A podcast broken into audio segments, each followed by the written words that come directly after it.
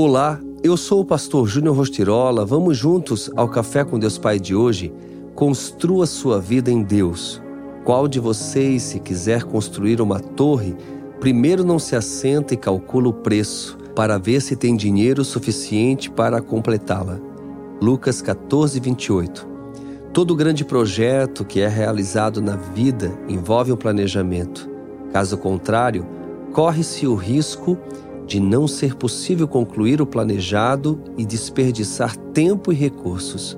Por isso, antes de iniciar qualquer projeto, por mais visionário que seja, é necessário um momento de planejamento e metas e, sobretudo, compartilhar o projeto com o Senhor, para que ele testifique em seu coração se é algo a que vale a pena se dedicar.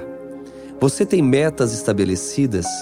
Tem estado atento ao que Deus está lhe falando e aonde quer levá-lo? Ou tem somente levado uma vida sem motivo?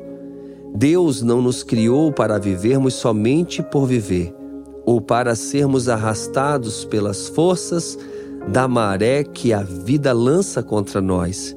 Ele nos criou para sermos vencedores e precisamos ter metas claras em nossas vidas. Por isso, Deus nos dá o direcionamento. Seu passado pode ser um grande aliado, mas também pode ser um feroz inimigo. Precisamos aprender com os erros e os acertos do nosso passado. Eu cometi muitos erros e fiz muitas escolhas infelizes, permitidas pelo Senhor para me ensinar algo duradouro. Mas todas as escolhas erradas têm me ensinado no tempo presente para que amanhã eu seja melhor do que hoje. Tenha planos para o futuro e compartilhe-os com Deus.